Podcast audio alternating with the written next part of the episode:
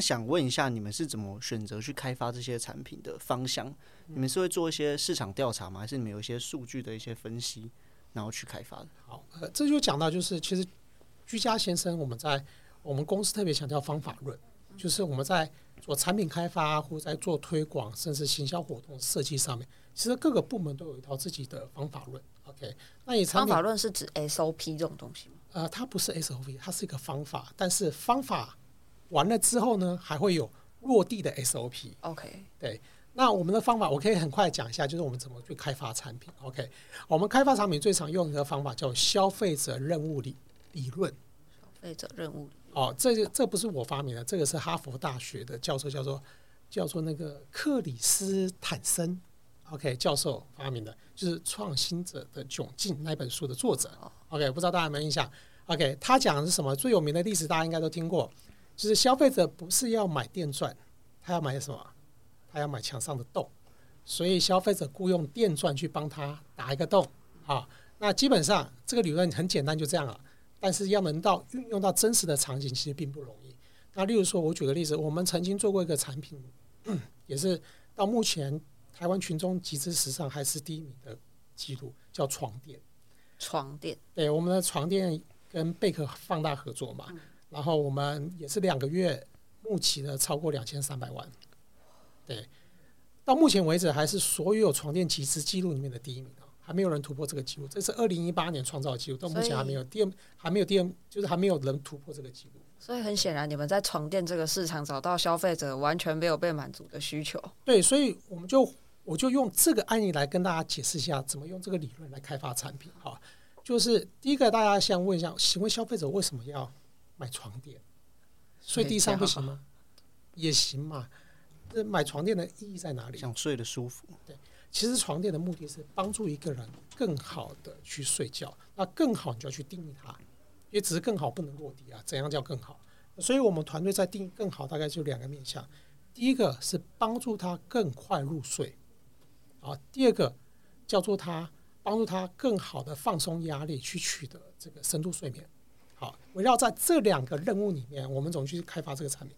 更快入睡很简单，我们去做了一些调研，发现只要帮助人去降低体温，他就更容易入睡。所以我们去搭配了凉感布、凉感表布跟凉感的记忆棉，啊，冷凝记忆棉，去帮助他降低体温，他就觉得很凉爽、很舒服，瞬间困意就来了。啊，另外一个就是说，你要另外一个他睡着之后怎么帮助他睡得好？一个人要进入更好的深度睡眠，其实很重要一点是帮他放松压力，因为现代人的压力大，压力大还会让他身体的肌肉紧绷，所以你怎么去帮助他放松压力，就可以延长他的深度睡眠时间。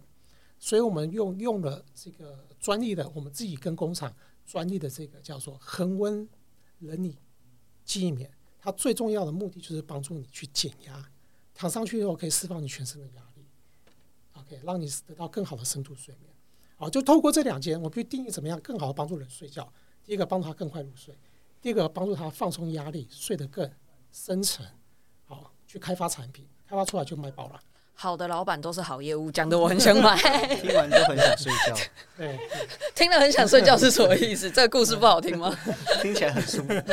所以我们说回来就是说什么叫做消费者的任务理论？就是你这个产品到底帮消费者解决了什么任务？他雇佣这个产品去解决他什么任务？欸，我想问细一点，所以你们会做一些大量的这个访谈，或是一些接触消费者的一些一些事情吗？不会到大量访谈，但是像 Derek 他们有定期在做消费者的回访。对呀，对呀，他可以分享一下，他可以分享一些一些跟消费者访谈的一些经验。呃，就其实我们大概是去年才刚做完一个 persona 的研究的访谈了十个客户，然后会去理解，就是他们使用我们的产品真的遇到了哪些哪些问题，以及他对于这个品牌的喜好程度，然后再就是说，我们每个月其实都会有一个满意度的售后调查的这样子的问卷形式去了解，以及买过我们的产品。他们到底是喜欢呢，还是不喜欢？然后他使用过，他们的回馈如何？然后这些回馈其实就是也会反反馈到大成那边，就是 Fit 这边，然后 maybe 就是对于产品开发会有一些帮助，大概是这样子。方便问问看，你们有没有曾经从消费者身上得到一个什么 insight，真的去结果上的去影响你们那个产品最的下一个版本之类的？有，我们就像我们今年那个不是，我们今年三月才推出那个超级收纳餐面柜嘛，然后呢推出之后呢，就有客户跟我们反映，就是说我们一开始推一百二、一百五、一百八三个尺寸，然后很多人就说他家其实他很想买，但是呢他家没这么大，能不能再开发八十公分、九十公分的？那我们又重新设计一款九十公分，在下个月就推出来了。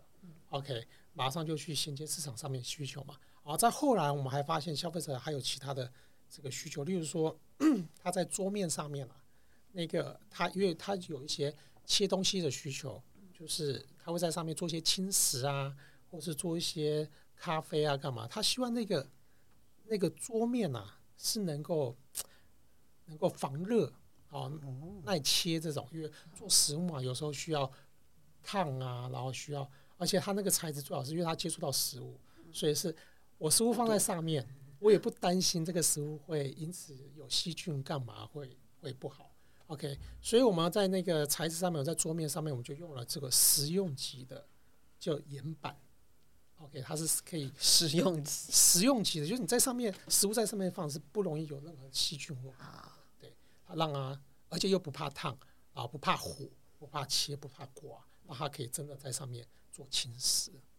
对，还有一些可能是来自于就是呃，maybe 可能是送货的服务的伙伴，或是客服的伙伴给我们的反馈，像是沙发，因为它有时候就是一张可能就两百二十公分以上，不是我们每个客户家都进得去，所以就是我们呃某些新款款式的沙发就会变成一个组装式的，就一张沙发分成两半，更好的去进入到消费者的家里，然后包含其实当时我们在呃就是大成的部门在开发猫抓布沙发的时候，就是防泼水防呃防泼水防猫抓布沙发的时候，其实在这之前有一些客户就我们其实我们时不时还是会去。门市就是去带去带客户去了了了解需求，有有些客户就会有提到，其实蛮希望我们能出这种防猫抓的布沙发，因为市面上的防猫抓布沙发有有个有几个他们可能不是那么满意的点，一个是就是它的质感可能没有到那么好看，就它的那布质感可能有点像是塑胶的的，对对对，摸起来那个声音也是。对，然后再就是说型可能还是会觉得，如果假设能够有更北欧一点，或是更现代感、更好看一点的设计会更好。诸如此类。好，我可以再延伸刚刚那个床垫的例子。其实床垫也是一个从用户回退之后给反馈之后，我们又重新去开发产品。刚刚讲刚刚卖爆的那个产品叫做凉感减压记忆床垫，OK？凉感减压记忆床垫，帮你可以搜一下。对，压力变小，睡得更好，这是我们 slogan。好，那但是我们发现有些客户他的反馈是这个床垫稍微有点软，OK？那，那他说，因为像我们有些客户跟我反映，就是他们腰啊，或是背啊，或是颈椎，有些人受过伤，需要支撑性再更好的。询问我们除了这款之外，有没有其他支撑性再好一点的？那也是因为这个需求，我们就推出了另外一款床垫，叫做护腰护脊记忆床垫。OK，这个销量已经来到了这个凉感减压销量超过一半了，已经快追上它了。对呀、啊，嗯。很很明确是从消费者身上取得需求，然后回扣到产品上，所以代表你们的开发效率其实蛮好的。其实我们开发产品的速度还算快，但是我们我们公司有个特色是我们不是以海量产品为主，但是我们基本上就是要求这种命中率，就开一个要中一个，所以我们对于消费者的洞察这一块、研究这一块、发发掘需求这一块。会花比较多时间，忍不住想问：既然这么讲究命中率，有没有命中失准的时候？还是有啊，我们公司的产品线还是有东西淘汰过的，还是有啊，还是有一些，还是有走到市场上突然就普及这种。但是也很有趣，就是发现那些真的被淘汰的产品，其实某个程度就是因为我们没有做足功课，哦，没有做更详细的消费者调研。对，其实这边也可以再补充，包含消费者回馈，也可以把它改善在推广上面的事项，比如像是我们的防泼水，呃，防泼防泼水防猫抓布沙发，就是有客户的反馈，就他家里有养猫，然后呃有养狗，不好意，然后养了两只狗，然后他们注意到它其实有个有个特点是，他们买完之后超级喜欢的，就是它不易沾毛，而且超级好好礼貌，所以就会跟我们分享。然后其实某种就是从就发现可以用的文案。对，就是他们喜欢我的产品，就是放呃爱我们的产品这个点，可以变成一个推广上面去放大点，然后再去抓到一群我我们叫做新增量人群，因为可能有有一群人就是家里可能像我，可能养的比较多多一只猫，然后其实平均来看，可能养猫人 maybe 有有一群人是平均会养到两到三只猫，那理毛其实是一件很麻烦的事情，这样子的这样子的特点 maybe 就会是一个新的增量去吸引到一群哦，我其实需要这样子的需需求来找猫抓捕的沙发。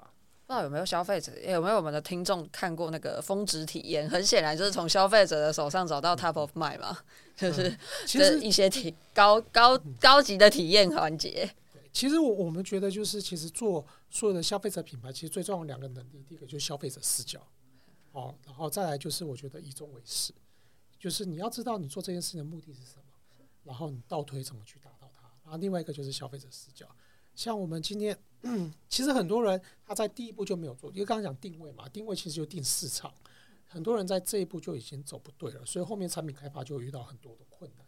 对，像我们今天在，我们今天早上团队在讨论个新产品，我们光讨论定位跟定市场，他们就讨论三个小时，这件事情没有讨论清楚，我不准他们去做任何一步。对啊，因为其他都可能是，都都可能是反攻嘛，因为你前面都没搞清楚，后面多做发现。可能都都都就做来做去，发现最后 TA 的对对消费者是完全没有钱的消费者，这样子是出事。其实定 TA 就已经可以考验，就是他们定位的能力了。因为很多人定 TA 很重要一点。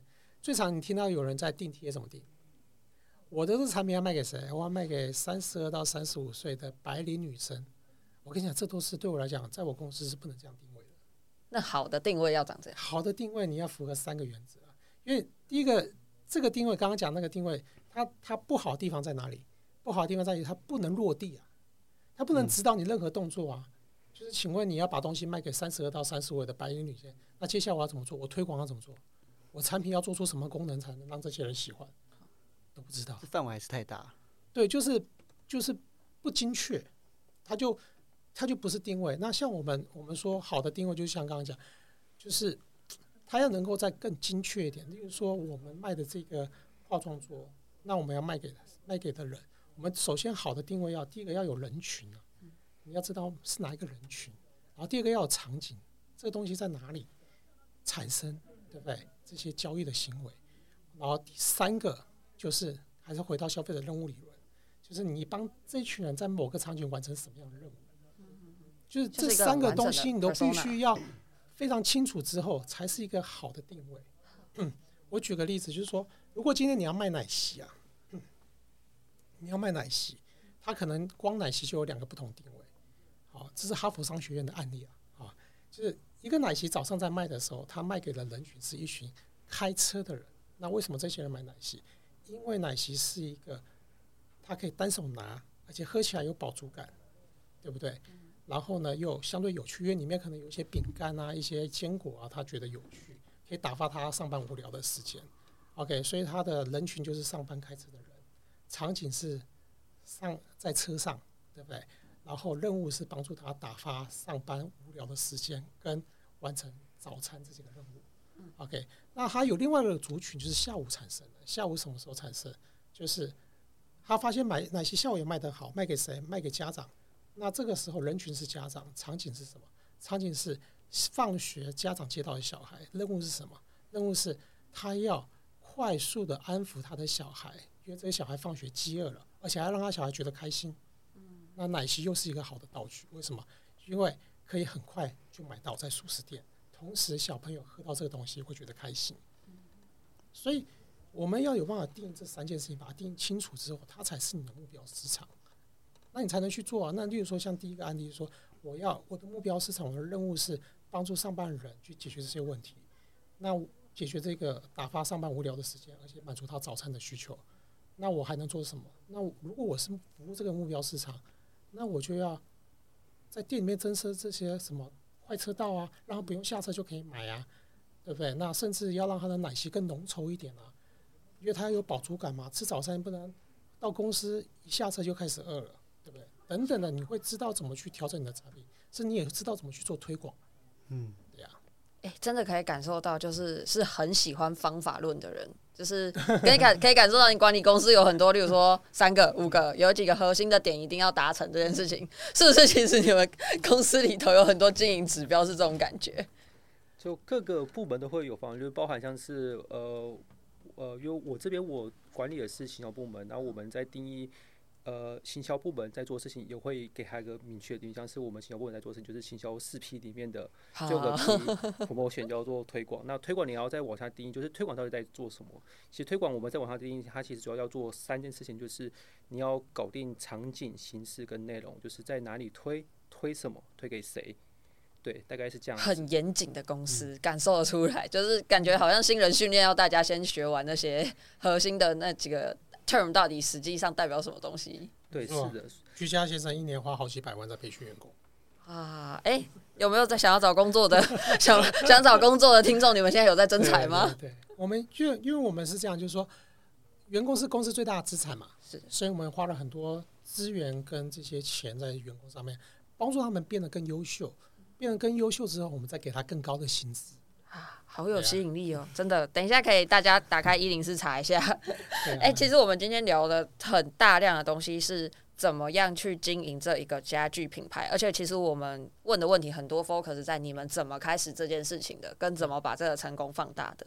那因为其实我们其实有不少的听众现在在新创公司，或者是未来想要真的来创业。可能也现在像就是大成这样，就是可能已经正在尝试自己想要创业的领域了。那我们有发现说，居家先生其实是有参加一些培训计划，像台北创业摇篮计划。那这样子的组织对你们的品牌发展，或者是整个公司的创立是有帮助的吗？帮助在哪些体面体体现在哪些方面上？好，那我们大概参加过几个，可以跟大家分享一下。第一个，我们参加过 Apple Works。哦，Apple Watch 其实是全台湾目前应该是算是，呃，他们有在投资实业类型的公司。呃，其实他们投资的领域非常广，对，但他们有一套评估的逻辑啊，但是我可能没办法替他们去做说明，因为他们可能会比较理解。但我是从 Apple Watch 出来的团队，所以参加 Apple Watch 其实它有很大一点，就是第一个你会增加你新创公司的曝光量，就是你早期还很小，没什么公关资源的时候，光是 AppleWorks 的 Demo Day 啊，OK，它就可以帮你抢到一定的曝光量。OK，那这曝光还是有两种意义，一个是大众市场的曝光啊，一个是投资投资市场的曝光。它会帮很多的投资人看见你。如果你有募资需求的话，然后再来是呃，当然 Apple Watch 帮他们这些创办人像 Jamie 啊等等，他们本身也有很多的这些资源可以去帮助你在这个新创公司成长的路上走得更容易。所以过去我们也受到 Jamie 跟 Apple 很多的帮忙，我们到现在都很谢谢他们。对，然后再就是说另外一个我们参与的另外一个叫台北摇篮计划。对，那我们是颜肉友颜校长，我们叫颜校长。对，这个计划跟 Apple 是有稍微不太一样，Apple 是比较像是零到一。那台北摇篮计划，它大概只收可能你已经到一的团队，就是从一走到十的过程当中，他去帮助你。那他怎么帮助你呢？第一个就是。透过这些，因为他会每年会收团队进来嘛，然后他会给你两年的这个有两年的陪跑计划，他们会有一个老师去帮你跟你一起陪跑，就是说一个真正的一些过去的一些专业经理人的老师，或是成功创业的创业家老师，跟着你一起陪跑，陪跑你。对，两年哦，真的陪跑你两年。欸、对，这两年你公司的大大小小事情，只要你愿意，都可以去请教他。当然也包含校长本人也可以被跟着你一起陪跑，只要你愿意找他，他都很愿意帮助你。那还有另外一个帮助是，也不只是这两年，两年过后，其实因为你同届会结交到很多一起在创业圈的朋友。那我觉得最重要是同同学之间的这些，我觉得影响，就是因为大家都在创业，所以他可能遇到过的问题。你也遇到过，你可以分享给他一样。你现在遇到问题，他早就遇到事情，他都解决完了，他可以跟你分享。所以这过程当中，就是讲讲明白一点，就是帮你避掉很多创业上面的坑呐。好，他不能帮助你一定能可以成功，但他帮你避掉很多坑。一样，创业强调是什么？提高成功率嘛。你少掉点坑，你的成功率就高了嘛。对啊，大概是这样。确实，跟大家分享一下。但原则上，我觉得这两个，这两个就不管 Apple 或都算是对你们帮助蛮大的。摇篮计划，我觉得只要大家如果在创业上的这些朋友，如果有这个能力，我都蛮鼓励大家去申请一下。听起来两个的阶段是完全不一样。对，不太一样。对，Apple 是比较像是零到一的过程。对，一个好的 idea 的放大。嗯，那就是我觉得可以总结到最后一个问题，就是因为我们今天邀请来的其实就是创业家一对创业兄弟。那你们两个其实，在创业过程走了到目前为止，应该就是八年多嘛，八年多的时间。然后，其实我们都知道，创业这个市场上百分之八九十的人都是会无声无息的就消失了。但是你们现在还在，甚至你们的目标是接下来要做到 IPO。那对于这些市场上非常多不想要有老板、想要自己当老板的人，你们会给他们什么建议？呃，其实没有一个人没有老板啊。我们老板是大众消费者嘛，哎，就是说大家要明白，就是说，当你自己开公司之后，其实你的老板就是消费者，就是你卖一个产品，那消费者买不买单，这很现实的，而且你要扛输赢，他的压力真的比上班大很多。我讲老实话。所以，如果只是为了不想有人管你创业，我觉得这个不是一个充分的理由。充分理由是你真的看到一个问题，然后你觉得这个问题你能解决的比别人好，解决跟人家不一样，那你也还是先不要好了。因为我们不需要跟人家做的一样嘛，就是你没有差异化你在市场上，因为跟人家一样，它是个陷阱，就是你会陷入竞争。嗯，陷入竞争，大家最常做的是什么？比价、销价竞争。对，就是降价，降价又干嘛？没利润嘛。那你没利润，你就这边苦苦挣扎，不是很痛苦？还不如去领薪水。所以，一定是你发现一件事情，你能结合未来的趋势，包含你个身自己的优势，你能做的比别人好，那我觉得鼓励大家创业。对，那如果还没有，也不急嘛，再等等嘛，也许找到一个真的属于你的机会的时候再，再再出来。对啊。欸可以补充一下，XChange 前几集有一次也访问过，也是近期也是创业大概十年内的公司叫方迪，然后那时候的老板针对这个问题有延伸一点，如果你找到一个问题，你有办法解决它，更重要的是你要意识到这个解决这个问题有没有人愿意付钱，哎，这个问题考虑进去你才能创业。Peter 提到的就是老板是消消费者，其实可能。开更多，比如说已已已经已经公司每个伙伴也是我们的老板，你怎么去照顾好他们的的情绪？是好老板呢、欸，这是家好公司，各位听众朋友。对，然后会了解他们的需求，了解他们对于职业期待，其实也是嘛。然后像是投资人，maybe 也是我们的老板，我们要对他们负负责。所以其实如果假设就是我听过一种就是想创业的说法是，就是创业想要自己当老板，其实。就我蛮认同刚刚 Peter 说，就是你创业之后会发现你的老板变多，你本来可能 创业前你的老板可能就一到两个你的直属主管跟跟大的 boss，然后创业之后会发现你的老板可能突然变成几十个，就像我们现在公司有一百多人了，所以我觉得某种程度走到八年，然后你发现你每天上班走进公司，然后突然意识到你其实在你身后你要为这一百多人的生计负责，某种程度。它就不会是一件很好玩的事情，嗯，对，所以我觉得这个要想清楚。然后再就是说，呃，我想再补充的讲是，真的还想要，还是想不开，听完还是想不开想创业。我觉得不如，我就可以看一个，就是呃，应该也是最近非常火红一个人，就是 OpenAI 的 CEO，就是 Sam Altman。他之前其实，在 YC 的时候，他曾过，他曾过有讲过一门课，叫做 How to Start a Startup。嗯，那里面他提到一个四个元素，我觉得还蛮值得，蛮值得分享。一个就是。呃，你首先你需要有个想法，然后再来是你要有个产品建团队，再来是执行。那依序说明的话，就是你有个想法，他的想法我觉得他的解读是蛮到位的。就是说，首先这个想法你必须要确保它是在一个大的市场，你不要去一个小的市场。你在一个小的市场做到第一名，跟大的市场做到前前前十名，你很可能在大上做到前十名的。你的销呃，你的营收或是你的规模还比一个小市场第一名还要大，还要轻松，利润更好，这可能是第一个点。然后或者是你赌对一个好的赛道，就像是目前的 AI，就是它在现在这个阶段，它可能你看不到它很强劲的成长性，但你知道未来它会指数级成长，这一个这也是一个非常好的一个想法。所以首先你需要有个这个想法，然后再是你要确保这个想法是你跟其他周遭人比较起来，你是有能力比其他人解决的更好的。而且通常一个好想法，他刚开始可能听起来真的都蛮蠢的，就像是呃，Sam Altman 就有举 Airbnb 做举举例嘛。他刚开始创业想法非常简单，就是因为没有没有钱租房，所以就是想要去租别人家的一个一个空间的位置摆上床，就这样子。这听起来是一个非常愚蠢的 idea，但是你就会因为这些愚蠢 idea，所以你才有机会。为什么？因为大公司的 CEO 也很聪明，像这个 idea，他可能就觉得这是超级超超级蠢的 idea，他们也不去做，这反而给了新创公司一个机会。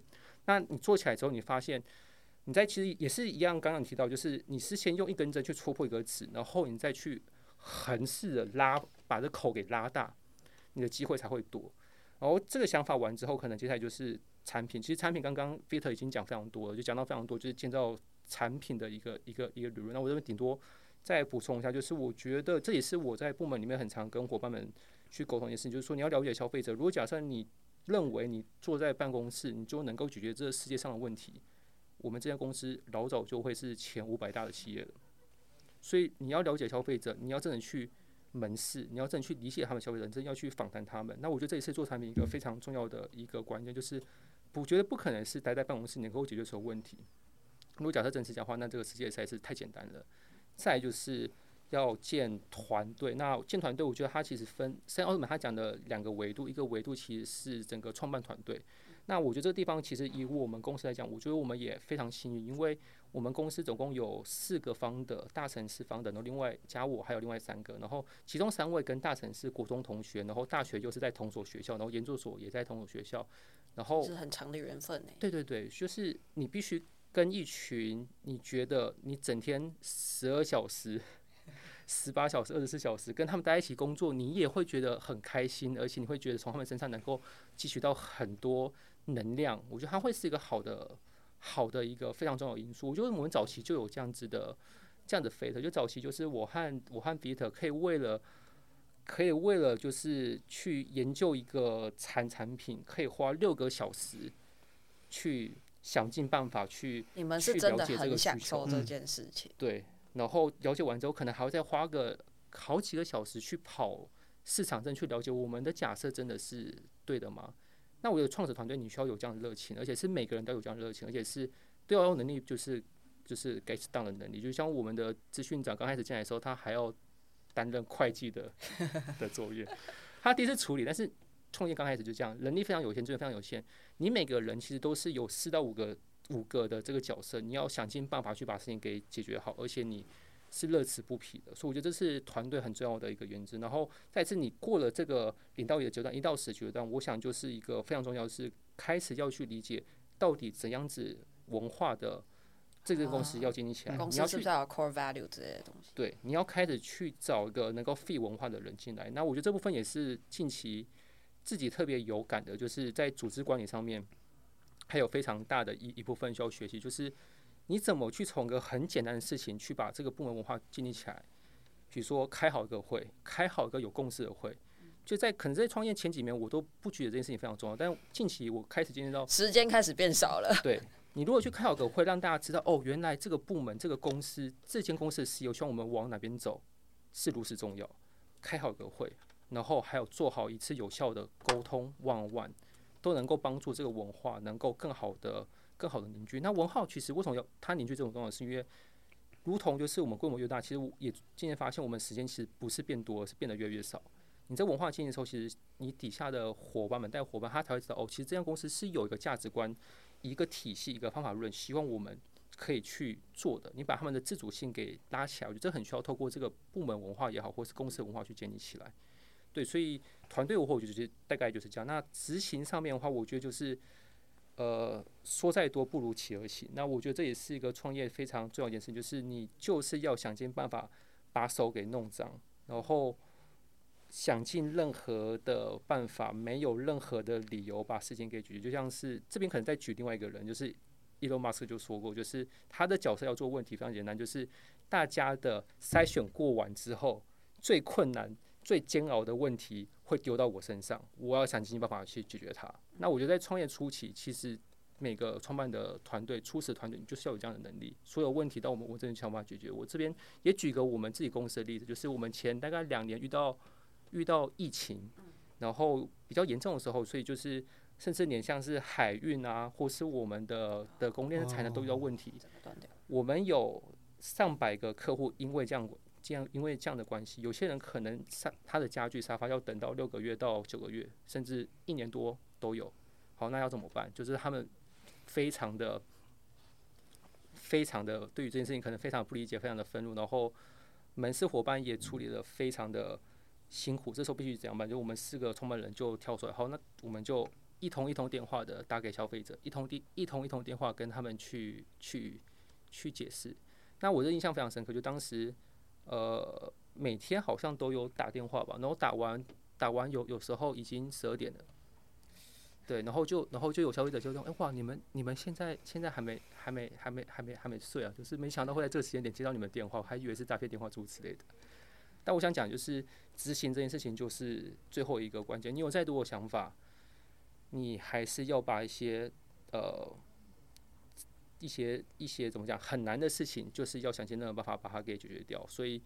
我觉得要创业，最终就是可以回到 Sam Altman 讲的这四个元素。你必须要有个好的想法，这个好的想法，它要有市场的这样子的洞见去做判断，然后再是你要有好的产品，这个产品不是你自己说了算。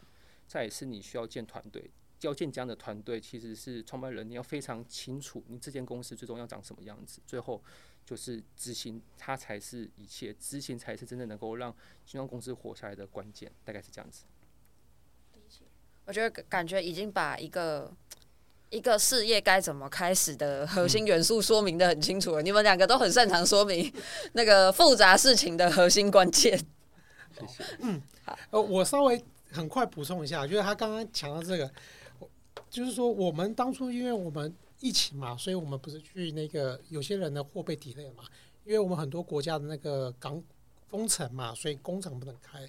那其实不是只是打电话，打电话其实也没用，就是就是理解，大家要理解真实的问题，就是说很多企业为什么他的品牌做不起来，因为他不愿意给消费者做承诺，嗯就是说没出事的时候他愿意承诺，出事的时候他要消费者去承担风险，所以我们那时候很简单，就是该打折就打折，该赔钱就赔钱，他要退就让他退，该该退的款就退给他，绝对二话不说，然后再来就是如果。